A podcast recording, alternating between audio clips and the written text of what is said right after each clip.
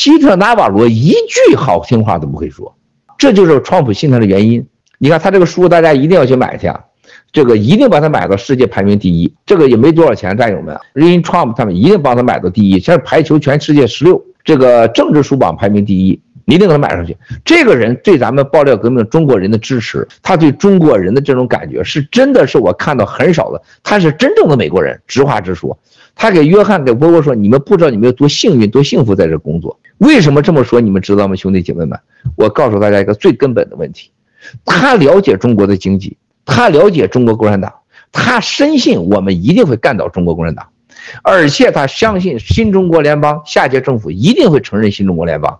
然后他跟我聊这些经济数据的时候，他看到中国人在房地产这事儿的时候，他给我讲了一个让我特别感动的一句话。他说：“中国人什么时候能不下跪呀？这下跪能解决问题吗？”他说：“中国的一个企业对老百姓的剥削的超过一个国家的剥削。”啊，这句话说了，兄弟，你们听一听。任何一个房地产企业，一个恒大就把中国人的年 GDP 百分之二给拿走了，合生创展拿走了你百分之一，这他妈这世界还有这么荒唐的事儿吗？